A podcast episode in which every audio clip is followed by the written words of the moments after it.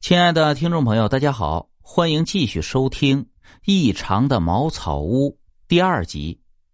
亭子里没有点灯，好在天上明月高挂，把四周照得亮堂堂的，才让卢应谷能够看清几个人的面容。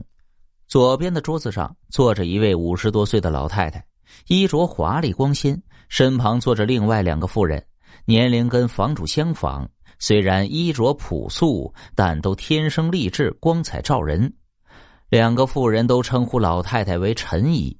右边那张桌子上坐着一位穿红色衣裳的少女，只有十八九岁年纪，长得更加艳丽、清新脱俗，眉目如画，身姿婀娜，像是从画中走出来的仙女。卢应谷很快与几个妇人聊了起来。其他倒是没什么，只是那个红衣女子频频看向卢应谷，好像有什么话想对他说，但碍于旁边的妇人欲言又止，他坐在几位美人中间，一直不敢稍有放纵。几杯酒下肚，只觉得这酒甘甜醇厚，肯定不是一般的酒。这酒啊，酱香浓郁，有些上头，他不敢多喝。可几个妇人极其热情，再三劝酒，他不好违了主人的意，只好多吃点心水果。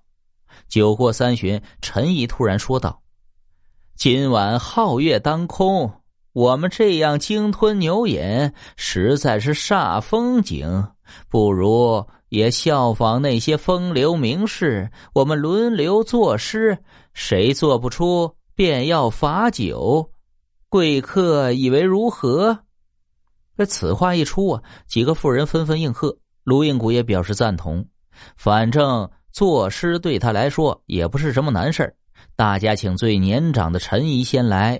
陈姨毫不推辞，信心满满的念道：“呃，曾照霸图，谋魁凤，更服圣道，孝明弘。”红颜老去风流在，美向南阳画赤红。众人听后纷纷鼓掌喝彩。接着请卢应谷来一首。卢应谷推脱说：“应该主人先来。”众人则说：“客随主便。”于是他抬头望了望天上明月，念道：“一园红杏原无我，满眼妖桃信是谁？”犹作广寒花下客，不须卢唱，且舒眉。众人听了，纷纷夸赞。坐在他对面的房主笑着说道：“先生谬赞了，我们怎么能跟天上的嫦娥相提并论？”陈怡桌上的一个妇人插话道：“先生看着一本正经的，还真会恭维人，这嘴就像是抹了蜜似的。”此话一出，众妇人纷纷掩面大笑。卢应谷赶紧低下了头。接下来该房主和另外两个妇人作诗了。他们三个人都说不会作诗，愿意罚酒。三人将杯中酒一饮而尽。接着就叫那位红衣女子作诗。红衣女子低头想了片刻，缓缓念道：“长夜无灯临自照，断魂谁伴月为愁？凄凄一树白杨下，埋尽金龟。”万壶愁，几个妇人听后没有鼓掌称赞，纷纷看向红衣女子，脸上笑容逐渐消失。卢应谷将这首诗又念了一遍，突然感觉像是被当头棒喝，一下子清醒了许多。看看四周树影婆娑，顿时觉得整个院子阴森可怖，一阵凉意直灌脑门。他下意识的觉得此处不宜久留，起身向房主告辞。几个妇人拦着不让走，同时责怪红衣女子为什么要写这样的诗，真是败人败兴啊！卢应谷不顾几人的挽留，坚持要走，几个人留不住他，不欢而散。回到住的茅屋后，卢应谷一直心神不宁，辗转反侧，难以入睡，想着这荒郊野外，前不着村后不着店的树林之中，孤零零的住着这么几户人家。家里又都是女眷，哎，总觉得哪里不太对劲儿。他想离开这里，可是看着茫茫树林，不知道能往哪里去。留下来又觉得这里气氛实在诡异，靠在床上翻来覆去的。这没一会儿，忽然听到了有人敲门，声音很轻，若有似无。卢应谷以为是外面刮风，可敲门声又起。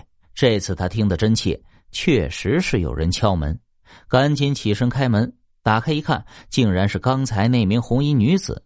红衣女子看到开门后，也不行礼，神色慌张的闪进了屋里。你怎么还敢留在这里？要不是我刚才作诗提醒，你的小命早就没了。这里比虎狼窝还要危险，你赶快走吧。卢应谷被他这话吓得愣住了，赶紧问他到底是怎么回事。红衣女子拉着他就往外走，赶紧走吧，现在不是说话的时候。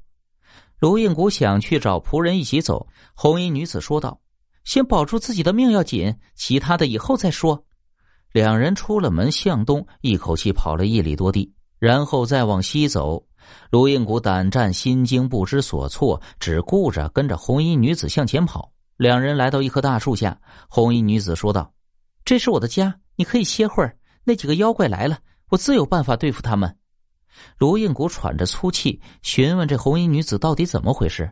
红衣女子答道：“我姓田，名为凤俏，那个陈怡生在齐州，其实是修炼了一只五百年的雉鸡精。”其他三个妇人都是在这里修炼了千年的刺猬精，专门伏在地底吸食人的脑髓，残害过路客商。